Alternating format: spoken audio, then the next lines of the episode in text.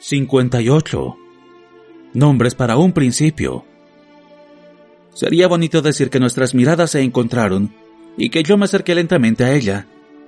Sería bonito decir que sonreí y que le hablé de cosas agradables en variados, cuidadosamente medidos, como el príncipe azul de algún cuento de hadas. Por desgracia, la vida casi nunca tiene un guion tan meticuloso. La verdad es que me quedé allí plantado.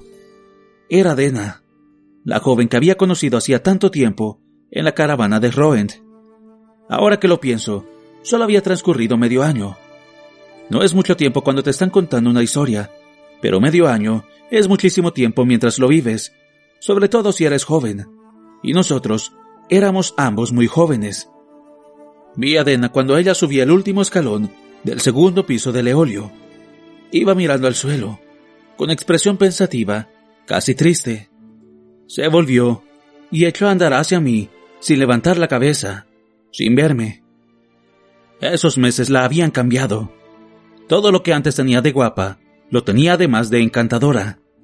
Quizá esa diferencia se debiera únicamente a que no llevaba la ropa de viaje con que yo la había conocido, sino un vestido largo. Pero no cabía ninguna duda de que era Dena. Hasta reconocí el anillo que llevaba en el dedo, de plata, con una piedra de color azul claro engarzada.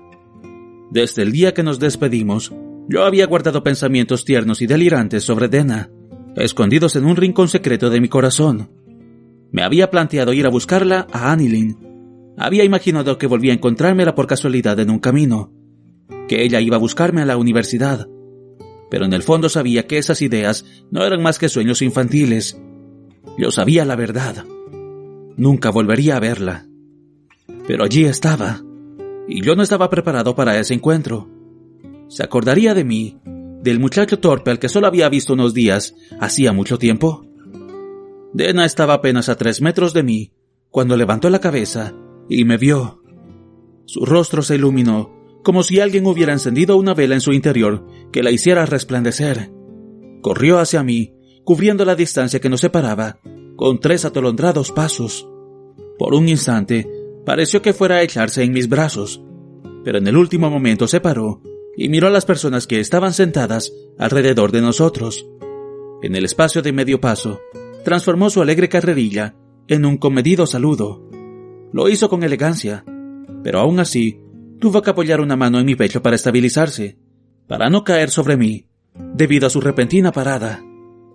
Entonces me sonrió. Era una sonrisa dulce, cariñosa y tímida, como una flor que se abre.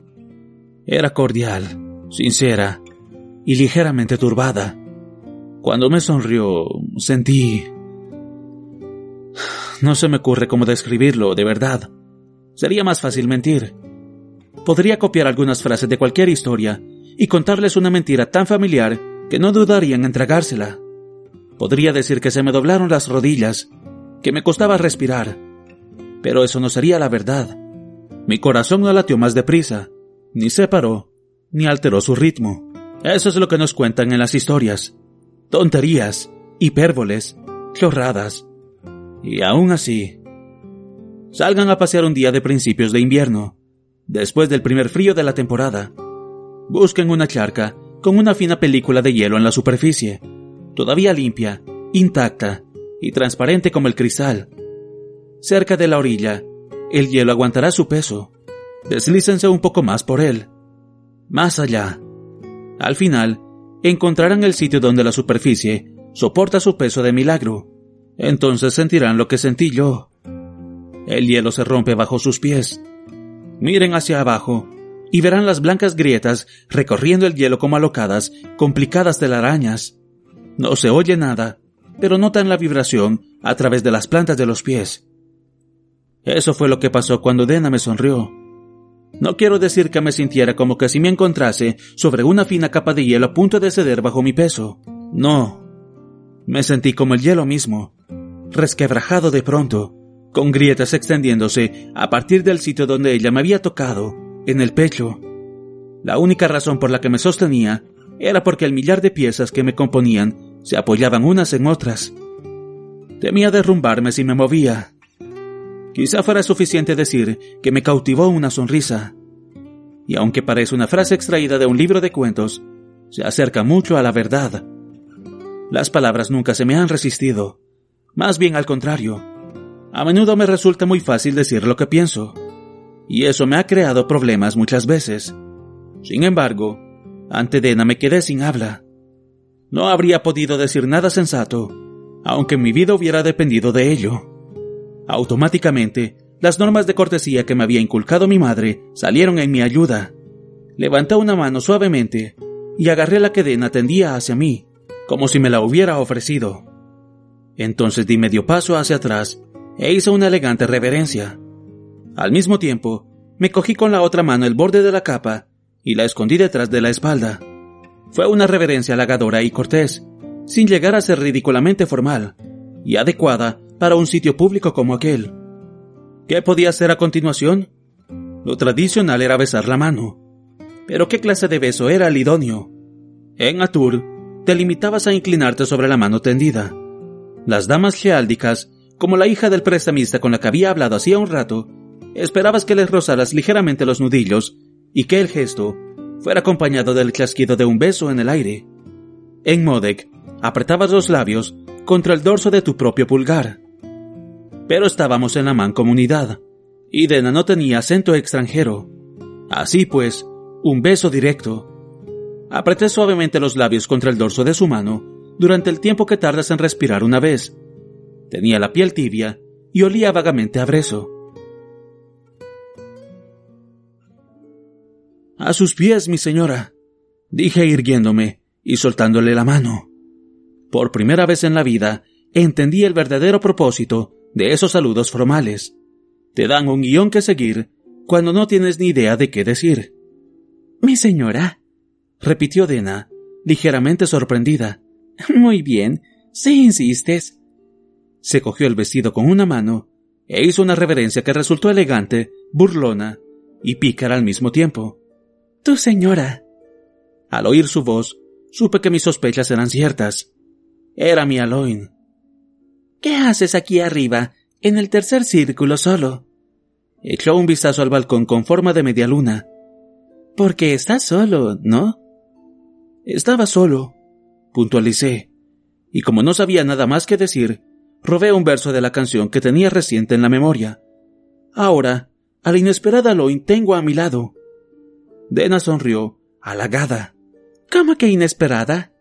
preguntó. Estaba prácticamente convencido de que ya te habías marchado.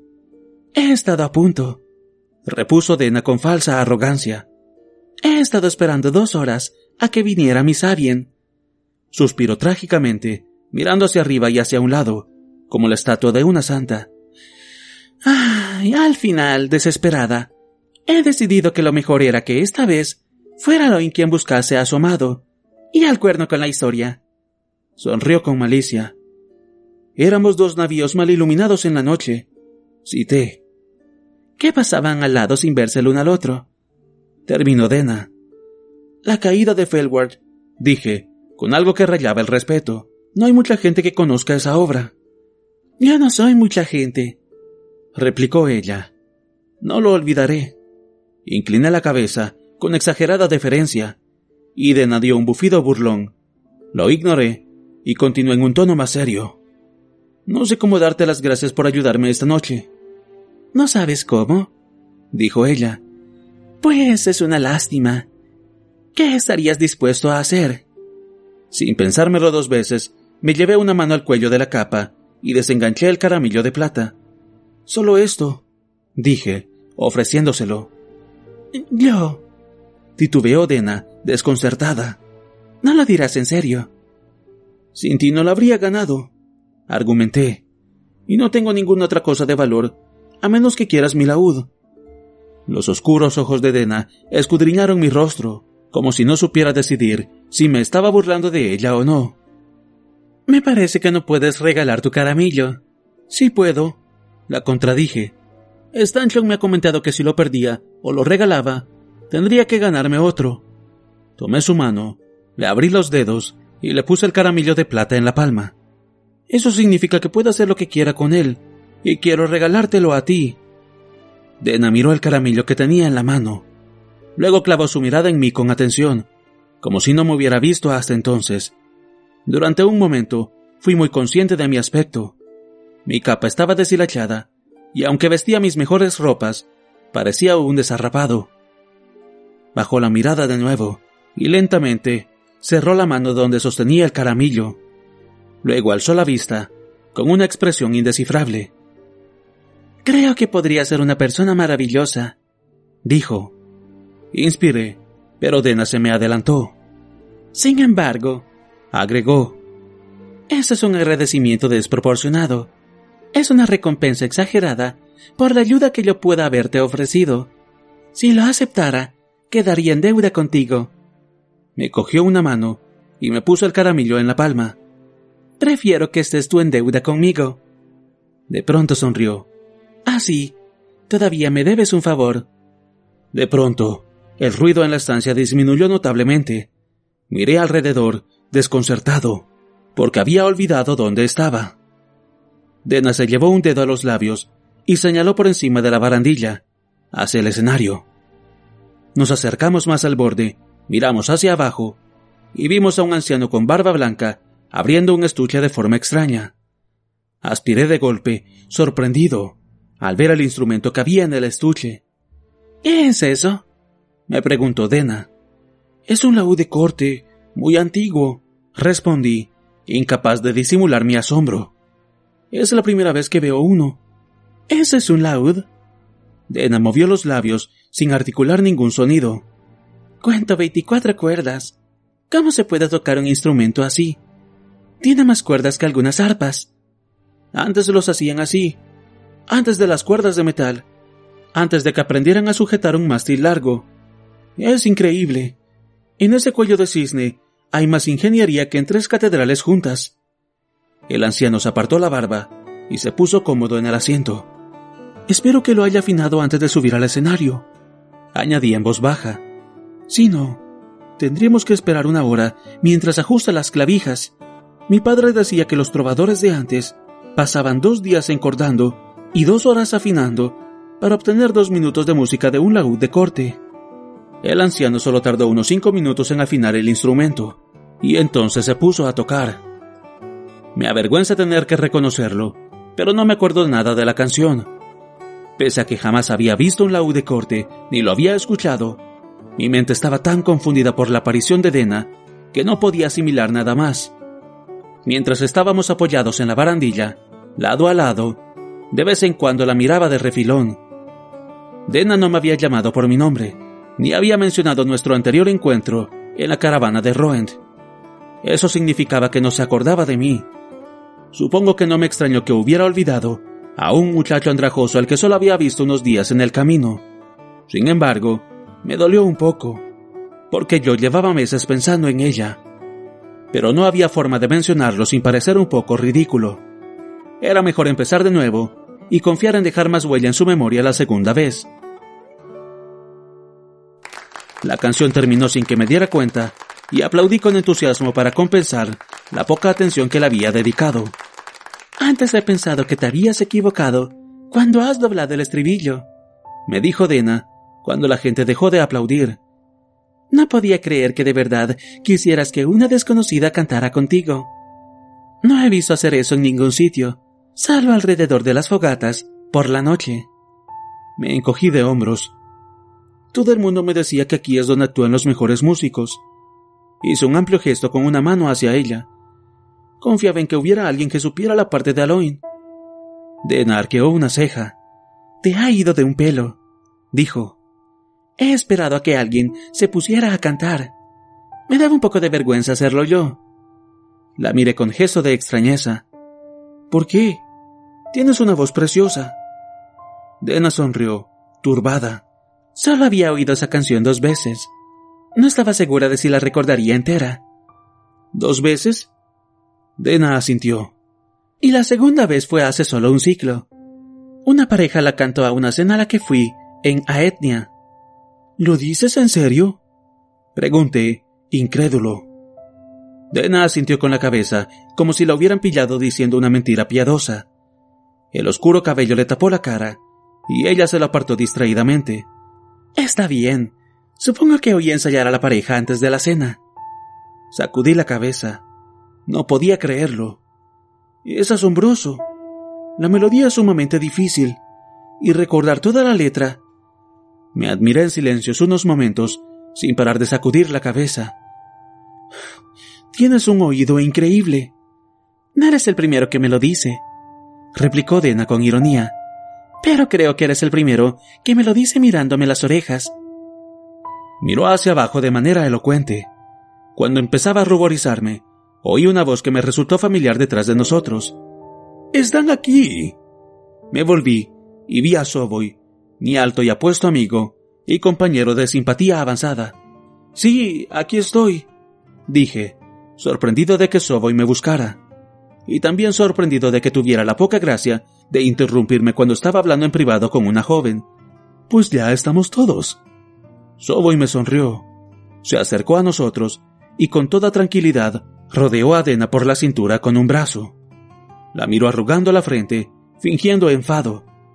Recorro los pisos de abajo tratando de ayudarte a encontrar a tu cantante. Y resulta que están los dos aquí arriba, hablando como si fueran viejos amigos. Nos hemos encontrado por casualidad, dijo Dena, y le puso una mano sobre la que él tenía apoyado en su cadera. Sabía que vendrías aunque solo fuera para recuperar tu copa. Apuntó con la cabeza hacia una mesa cercana, donde habían dos copas de vino. Dena y Soboy se dieron la vuelta, y cogidos del brazo, volvieron a su mesa. Dena giró la cabeza e hizo un gesto con las cejas. Yo no tenía ni la más remota idea de lo que significaba esa expresión. Soboy me hizo señas para que me sentara con ellos y trajo una silla para que pudiera sentarme. No podía creer que fueras tú el que estaba actuando, me dijo. Me pareció reconocer tu voz, pero... Hizo un ademán abarcando el último piso del eolio. El tercer círculo proporciona una cómoda intimidad para los jóvenes amantes. Pero por otra parte, las vistas del escenario dejan mucho que desear. No sabía que tocaras. Le puso un largo brazo sobre los hombros a Dena y sonrió con su encantadora sonrisa que se reflejaba en sus azules ojos. De vez en cuando, dije con ligereza al sentarme. Has tenido suerte de que haya escogido el eolio esta noche, dijo Soboy.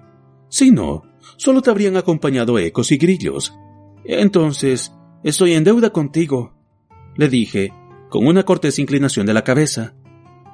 Devuélveme el favor formando pareja con Simon la próxima vez que juguemos a esquinas, dijo él. Así serás el que se coma la prenda cuando está atolondrado pida la carta alta teniendo solo una pareja. Hecho, dije, aunque será duro. Me volví hacia Dena. ¿Y tú? Te debo un gran favor. ¿Cómo puedo devolvértelo? Pídeme lo que quieras y lo haré. Cualquier cosa que esté al alcance de mis habilidades. Cualquier cosa que esté al alcance de tus habilidades, repitió ella juguetona. Veamos, ¿qué sabes hacer, además de tocar tan bien que Telo y todos sus ángeles llorarían si te oyeran? Supongo que podría hacer cualquier cosa, dije con soltura. Si me lo pidieras tú.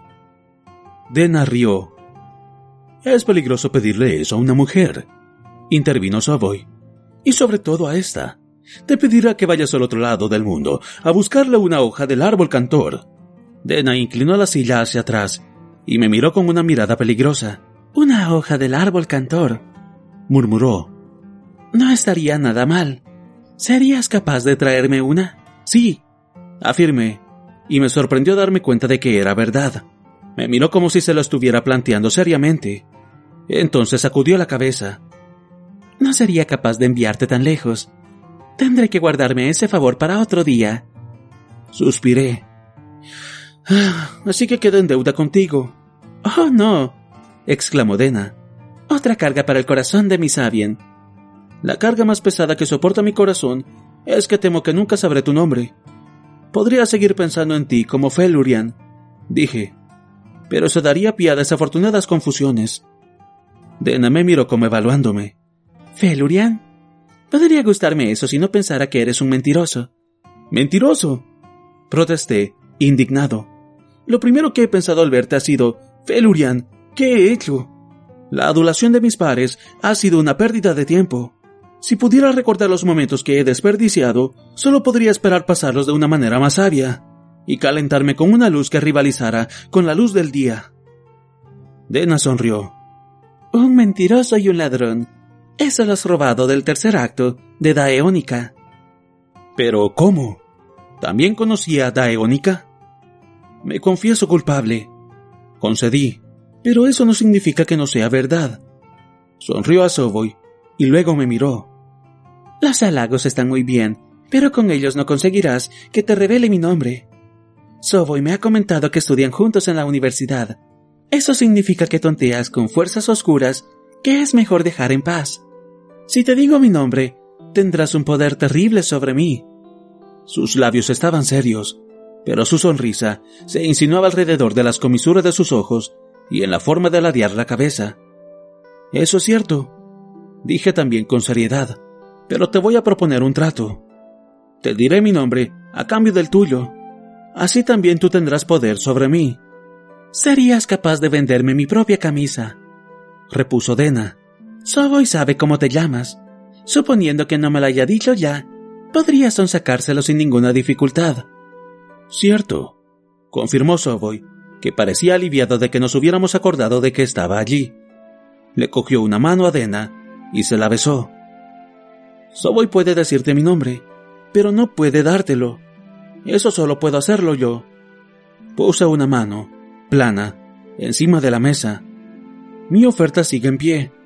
Mi nombre, a cambio del tuyo, ¿aceptas? ¿O me veré obligado a pensar siempre en ti, como una Loin, y nunca como en ti misma? Dena desvió la mirada hacia un lado y luego a otro.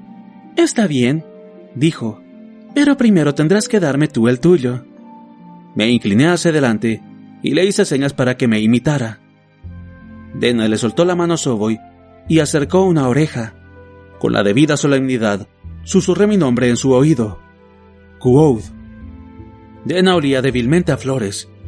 Supongo que era perfume, pero debajo de ese olor estaba su propio olor, a hierba verde, como el camino, tras una fina lluvia primaveral. Dena se recostó de nuevo en la silla y se quedó pensativa. Kuoud, dijo al final. Te pega. Kuoud. Sus ojos chispearon, como si ocultara un secreto. Lo dijo despacio, como saboreándolo, y luego asintió. ¿Qué significa? Significa muchas cosas, contesté con mi mejor voz de Taborlin el Grande. Pero no lograrás distraerme tan fácilmente. He pagado y ahora estoy en tus manos. ¿Vas a darme tu nombre para que pueda llamarte por él? Dena sonrió y volvió a inclinarse hacia adelante. Yo me incliné también. Ladeé la cabeza y noté la caricia de un mechón de su cabello. Diane, dijo, y su cálido aliento fue como una pluma rozándome la oreja. Diane. Nos recostamos ambos en nuestros respectivos respaldos. Me quedé callado y Dena dijo, ¿Y bien? Ya lo tengo, dije. Puedes estar segura. Entonces dilo. Me lo reservo. La tranquilicé, sonriendo. Esos regalos no se deben derrochar. Me miró y cedí. Diane, dije. Diane, también te pega. Nos miramos largo rato y entonces reparé en que Soboy me miraba de hito en hito. Tengo que bajar, dije, levantándome apresuradamente de la silla. He quedado con unas personas importantes. Nada más pronunciarlas, mis torpes palabras chirriaron en mis oídos, pero no se me ocurrió ninguna forma de retirarlas sin quedar como un imbécil. Soboy se levantó y me estrechó la mano. No cabe duda de que se alegraba librarse de mí. Te felicito por tu actuación, Quoth. Hasta pronto. Me volví y vi que Dena también se había levantado. Me miró a los ojos y sonrió. Yo también espero verte pronto.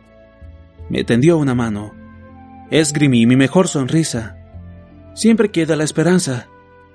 Pretendía hacer una frase ocurrente pero se volvió casi grosera en cuanto salió de mis labios. Tenía que marcharme antes de que me pusiera aún más en ridículo.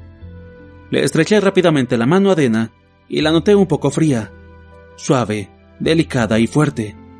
No se la besé, porque Soboy era amigo mío, y no está bien hacerle eso a un amigo.